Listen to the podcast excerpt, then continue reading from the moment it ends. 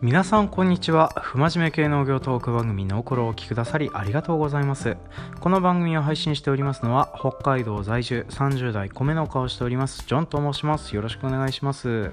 えー、こちらのコーナーはですね普段ゲストさんを招いてなじゃれそめを聞いたり、えー、ゲストさんを招いて農業についてあれやこれやお話をしたり、えー、なんか私一人で気合の入った講座をやったりとかね、まあ、そんなようなことをする、えー、不真面目系農業トーク番組でございますけれどもも、まあ、このコーナーはですね、ノーソロと言いまして、私一人で話したいことを話すという風なコーナーとなっておりますので、えー、よろしかったらちょっと最後までお聞きいただければなというふうに思っております。で、今回ちょっとお話をしたいのがですね、えー、2019年11月8日に発売されました、プレイステーション4用専用ソフト、えー、デスストランディングについてちょっといろいろとお話をしていこうかなと思っております。一応ね、農業というか地域社会に関わるお話についても後半の方させていただこうかなと思ってるんですけど、まあ、基本的にはあのゲーム面白いっていう風な話なので、えー、プレステ4持ってないわとかゲームやることないわっていう風な人はですね、まあ、このあの普段聞いてらっしゃる農業系のポッドキャスト番組今ウゴのタケノコのごとくたくさんございますのでね、まあ、よろしかったらそちらの方をお聞きいただければなというふうに思っております。で、えーと、このデストランディングっていう風なゲームなんですけれどもどんなゲームかって言いますと一言で言っちゃうと、えー、山歩きシミュレーターですね SF 山歩きシミュレーターっていう風のが正しいかなって思いますね。うん、であの舞台になっているのが近未来のアメリカとなっております。デス・ストランディングというよくわからない現象が起きたおかげでアメリカ全土がその何て言うかなその大陸の中で囚われてしまったような状況となってしまうんですよね。で、えー、時雨という当たるとあの人が一気に老化したりとか植物が一瞬で育って枯れたりとかあのなんか生き物の時間を奪う雨みたいのが降るようになってしまいまして、まあ、それであのなんか、えーとアメリカに住んでいる人々はですね地下のシェルターみたいな巨大な都市を作りまして、まあ、その中で暮らしてるっていう風な状況となってるんですよね。で主人公を演じるのが、えー、ノーマン・リーダスさん。あのウォーキングデッドの、えーと、ボウガンを使う人とか処刑人の弟とかあのいろいろやられてるイケメンの方なんですけれども、まあ、この方があの主人公のあの方としてねモーションキャプチャーされたものが出てきますと。でこの方以外にもですね豪華キャストというかねそうギレルモ・デルトロとか出てんだよあの監督映画監督のね。あと、えー、ドライブでおなじみの、えー、ニコラス・ウィンディング・レフンとかね、まあ、そういう風な方とかが、えー、出演されてたりもしますし、まあ、声優陣も豪華だったりするので本当にあの洋画の吹き替え陣の声優さんを使われておりますのでね。見ているとあのなんか海外ドラマとかね、えーと、洋画とかを見ているような気分になってくる、え、ドラマパートも重厚になっておりましてあのやっているととっても面白いゲームだったりはしますね。でまあ作ってるところはですね、えーと、メタルギアとかスナッチャーとか、えー、ポリスノーツとか、まあ、そういう風なのでおなじみであるところの、えー、小島プロダクションが作っておりますねコナミから脱退して初の作品がこちらで本当にいい出来のゲームを作ってくださったなと思いながら、まあ、感謝しつつゲームをするようなね状況となっておりますね。でこのゲームどんなゲームかっていうとあのー、んとまあ本当に一言で言うと「お使いしてきてね」って言われた荷物を、えー、背負って、えー、目的地まで届けるっていうただそれだけのゲームなんですよね。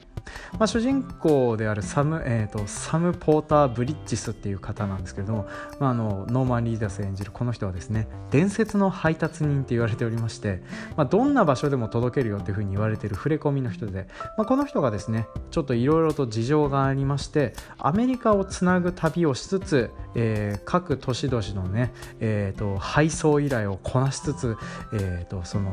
アメリカの東海岸から西海岸まで、えー、移動していくっていう風なゲームなんですよね、まあ、ずっと歩きのところもあったりするんですけれども、まあ、時々バイクに乗れたりとかトラックを運転できたりとかね。そうトラック運転できるようになるとね本当に黒猫馬とやってて俺はゲームで何をしてるんだっていう風な気分になってくるんですけれども、まあ、そんな感じでちょっと、まあ、いろんな道具を駆使しつついろんな配達をしていくっていう風なゲームだったりするんですよね。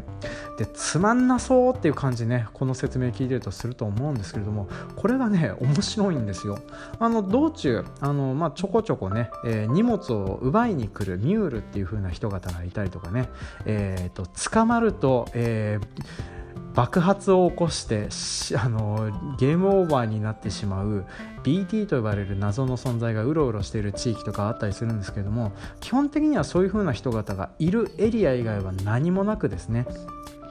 ただ淡々と,、えー、とそのなんか荷物を背負っていてそのずっこけないようにするためにあのゆっくり歩いたり、えー、川に橋をかけて、えー、流されないようにしたりとかあとあの急斜面をロープを伝って降りるとか、まあ、そんな感じで自分がその道を歩きやすくするように、えー、ルートを選んでいって配送ルートを決めて歩くっていう風なことをするゲームなんですよね。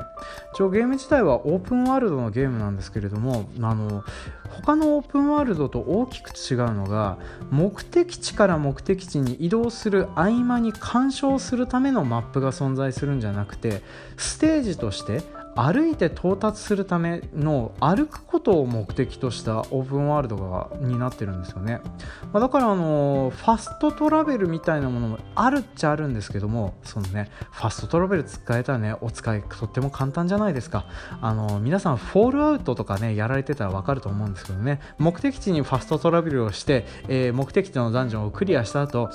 そこに帰るのはファストトラベルで、えー、戻るっていう風なことをやってね旅の醍醐味が何もないっていう風なパターンがしょっちゅうあると思うんです。あの、まあ、レッド・デッド・リデンプション2みたいにね、あの、ファストトラベルがなくて、馬で移動してっていう風なことをやる人もね、まあ、ところもあったりはするんですけど、でもあれもね、あの、道中こけたりなんだりすることはないから、特にあの気にすることもなく、馬でぶっ飛んで歩けばいいやって話だったんですけれど、まあ、デストランディングの場合はそれを言うことも、まあ、なくですね、まあ、とりあえずあの道中転ばないように気をつけて歩くっていう風なことを考えつつやるゲームだったりするので、まあ、そのマップのマップっていうか目的地から目的地の間のお使いがこんなに楽しいのは初めてだなっていう風なことでねやってたりはしますと。でそのゲーム内はそうやってそのものをやり取りなりなんなりするっていう風なのがあってはをやっていくゲームなんですけれどもまあ面白いなっていう風なポイントの一つにですねこのゲームお金がないんですよねあのゲーム内の通貨っていうかそういう風なものがなくて代わりにあるのが、えーと、融通してもらえる資材とあと,、えーと、いいねですね。このいのこの2つしかそのゲーム内で資源を使うっていう風なことがなかったりはするんです。で正直なところあの主人構プレイヤーキャラが装備するようなものっていう風なものははっきり言って本当潤沢に買えるんですよね。あのゲームの進行度合いで出てこないアイテムとかっていうのはまあ当然存在するんですけれども基本的にはあの何て言うかなドラクエでいうところのああもう何ゴールだったら鋼の剣を全員装備させられるのにみたいなことが全く起こらないっていう風な風に思ってもらえるといいかなと思っておりますね。でまああのそういう風にね潤沢に作って潤沢に変えたりなんだりもするんだけれども、まあ、結局のところねあのアイテム一つ一つに重さと,、えーと、その何て言うの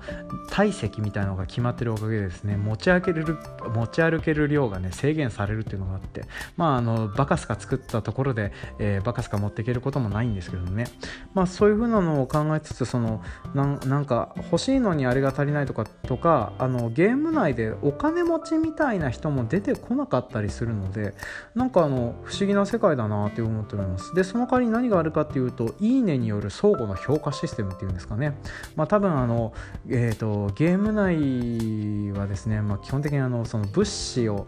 まあ、食料品とかがねなんかそれぞれの地域そのいやあのポーターをする人方が運んで回ってるような世界なのでね、えー、まあなんかきっとあのなんていうかかん、うん完全な共産共産主義というか、まあ、そういうふうなものがなってるんだろうなって思うんですけど、まあ、その代わりその、まあ、お互いにいいねをし合ってなんとか生きていくっていうふうなことをやってる世界だと思うんですよね。まあ、そういうふうなのがあってその辺で興味深いなっていうふうなのがあったりしましたと。であともう一つ、えーと、興味深いなっていうところがですね、まあ、ストランドシステムっていうのですかね。あのゲームの中に他の人がやっているゲームの痕跡が出てくるんですよね。あの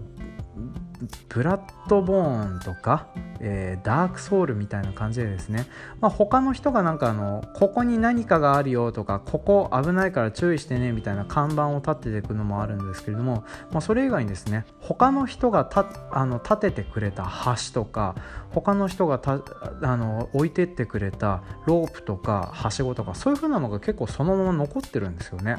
でそれを使うことによってその他その他に自然に「いいね」が飛ぶようになったりあとあの自分もそうやってあの道を歩いたりその踏破したルートに置いてきたはしごやら何やらを他の人が使ってくれたりとか、まあ、そういうふうなことがあるので、まあ、なかなかあのなんか一人でゲームをやってるんだけれどもなんとなく緩くつながってるっていう風な状況になっていてすごくやっていて心地がいいゲームだったりはするんですよね。まあ、このあのネットワーク機能ありがたいことにあのプレイステーションプラスみたいなのに加入してなくてもね勝手に同期されてタダで使えるものなので本当にあのなんか私みたいにね、えーと、ゲーム中にクソガキに声を話しかけられて無視をし続けてあのなんか邪魔をされるとかねそういう風なのが本当に嫌いな人にとってはとってもあのありがたく緩くつながる仕組みだったりするなっていうふうに思うんです。でこのゲームのいいところはそういう風な感じでですねあの自分のためになるようなことをした結果人のためにもなって、まあ、それがいいねで評価され合うっていう風な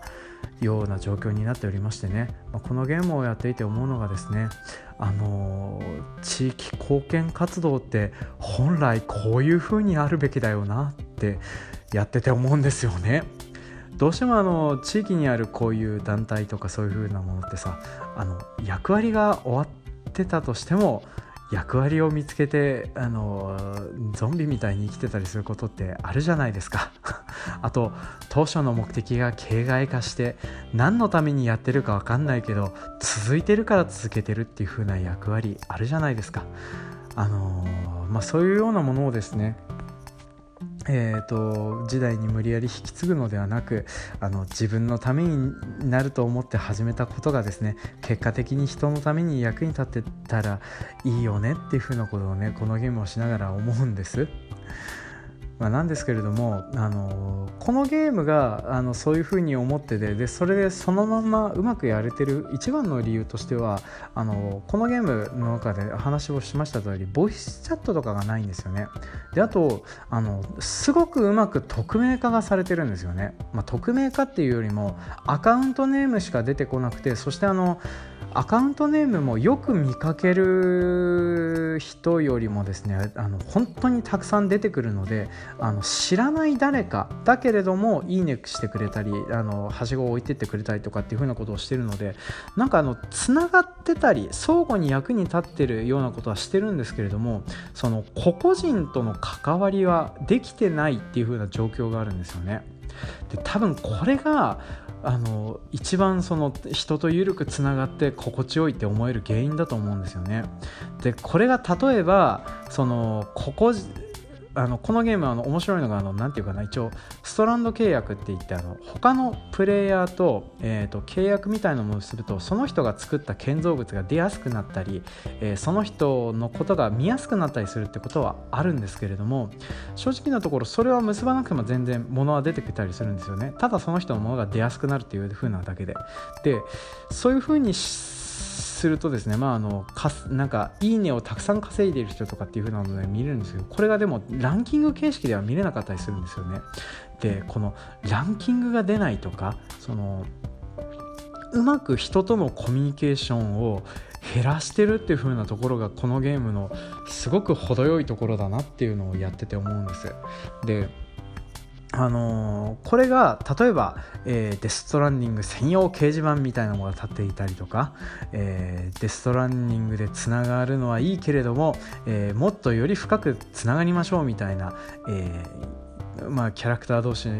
をなんかもっとユーザー同士をつなげるような仕組みとかボイスチャットを導入したりとか他のプレイヤーがこのゲームの中に入ってきて何かをするとかそういうようなことが起こるだけで容易に地獄になるだろうなっていうふうに私自身は思うんです。っていうふうなのもやっぱりあのえーと、こういう風なコミュニケーションの緩さだからこそフリーライダーが許されてるとかあと何て言うかなあの一応こういう風なゲームでもですねちょっとあの多人数で協力し合わないと作るのが難しいみたいなものとかあったりするんですね、まあ、その代表例が国道っていうねあの道を作ることができるんですけどこれはあの莫大なあの資源量が必要としますのであのなんか国道を作るのは好きな人はですね本当死ぬほどいろんなところから資材かき集めて国道を作ってたりするんですけど、まあ、私はあの整備された道を走るのがあんまり好きじゃないのであんまり国道はしてないんですけれどもあの例えばもしこれがねコミュニケーションが活発になるようだったら容易にこの人方が誰それさんは全然資材を上納されてませんけどもうちょっと協力してもいいんじゃないみたいなことを言ってくるに違いないっていうふうに思っちゃったりするんですよね。まあなのであのなんかうまいことこの辺のことがないおかげで私もあのやりたくもない作業をしなくて済んでいるし私がやりたいと思ってやったような結果がたまたま人に使われていいねが来たりとか、まあ、そういうふうなことはあってゆるくつながっている中にまとめれてるなとかっていうふうなのねえー、思ったりはするんです。でそしてあとなんかあの人のためを思ってやるといいねが来るようにしやすくなるんだなっていうのは分かるんですけども私あのこのいいねにあんまり頓着をしてない関係がありましてですね、えー、まあ、なかなか建造物でいいねをもらうってことがないんですけれども、まあ、それでもあの私あの東ハロールートを作るのがうまいみたいでその道を評価されるってことはちょこちょこありましてね、まあ、そういう風な部分で嬉しくなったりとかっていう風なのもあったりするんですけどね、まなんでこのこういうようなルールを現実に投影できたらいいなっていうふうなことをねちょっと思ったりはするんですけども、まあ、これはあのゲームだからできる理想的な世界っていうふうなところにあの言語に介するコミュニケーションを介さないっていうねところが大きかったりはするのかななんて、えー、思ってあのちょっとね地域貢献活動の方に、えー、例えばこういうような考え方を表現するにはどうしたらいいかっていうふうに考えるとですね、まあ、なかなかあのできそうでできないよねっていうか、まあ、ゲームだからこそできる手段をやってるんだなっていう風なところで、まあ、ユートピアを作るのはなかなか難しいなってところで今回はお話を締めさせていただきたいなと思っております。まとまったんだかまとまってないんだか。はい。というわけでですね、えー、デストランディング私もやってますとか、えーと、私もデストランディングについてそんな風に思っておりました。みたいな感想コメントはですねハッシュタグノーコロとつけてつぶやいていただければなという風に思っております。当番組へのコメントの場合はねえー、それ以外のコメントはですね、デストランディングのゲームの公式ハッシュタグございますので、そちらの方に流してください。あと、私にリプライいただいても、えっ、とね、特にネタバレするようなやつは許さないかなっていう風なことだけ言っておきます。はい。ね、あと、注意点なんですけど、えっ、とね、そう注意点これはあの大事な注意点っていうかあの広く伝わってほしい注意点なんですけどねこれから見たいなって思う映画とかドラマとかゲームとかそういったものを Wikipedia で検索するのは絶対に絶対にやめましょう。デストランディングもね派手にネタバレ書いてありましたよ。1個大ネタ割れたのがあってねまだ途中なんだけどって思いながらねイラついたりもしておりました、まあ、今回ちょっとこんな話をするのでデストランディングのことを調べようと思ってね見たのが運の月でございましたね、まあ、なんでちょっとあの気になる方はですねよかったらあのレビュー記事がたくさん出ておりますので、まあ、そちらの方を見ていただくのがいいかななんて思っておりますね。であとあのなんかこの地域貢献活動の方にこういう風なね、えーと、やりやり取りとかあのやつをねねなんかあの参考にしたいとかって方はですね、まあ、レビュー見るだけでも十分かなと思っておりますね、まあ、よかったらやってみてくださいと。あとはあの、まあ、私はあのとりあえずこのゲームすんごく気に入ってやっておりますのであの本当にあのすごいいいゲームだなって思っております。ただあの向かない人もいるよなっていう風に思うゲームの一つだなって思っております。で、まあ、何が向かないかというとこのゲームオープンワールドのくせに悪いことが全然できないんですよね。まあ、例えば人を殺すとかあの人の NPC をいじめるとかあとあの気に食わない依頼人をぶん殴るとかそういうようなことができないような ゲームになってるんですよね。システム上もあとそういうふうなことをまあ当然推奨してないしできないようになってるんです、まあ、だからあのポスタルとか、えー、グランドセフトオートとかあとはあのフェイブルとかなんかね他の、えー、オープンワールドのゲームみたいにですね悪いことをしたいなって思ってる人はですねあんまり性格的に向かないんじゃないかなって思いますね。であとあのランキング、えーと、人と競って何かをするとかっていう風なことが好きな人にはちょっと性格的に合わない部分もあるかなとは思いますね。まあでも何て言うかなあの基本的にえーとレッド・デッド・リデンプションみたいなね主人公無法者なのについつい人を助けてしまったり、えー、寄付をしてしまったりいいことをしてしまう人そういうような人はですねすごく向いてるゲームだと思うので、まあ、よかったらちょっとやってみてもらえると面白いこともあるかななんて思っております。というわけで、えー、長々と,、えーと、おすすめをしてまいりましたけれども、まあ、よろしかったらちょっとねやってみてもらえるといいかなと思っております。というわけで今回も長々とお聴きくださいまして誠にありがとうございました。次回もお楽しみに。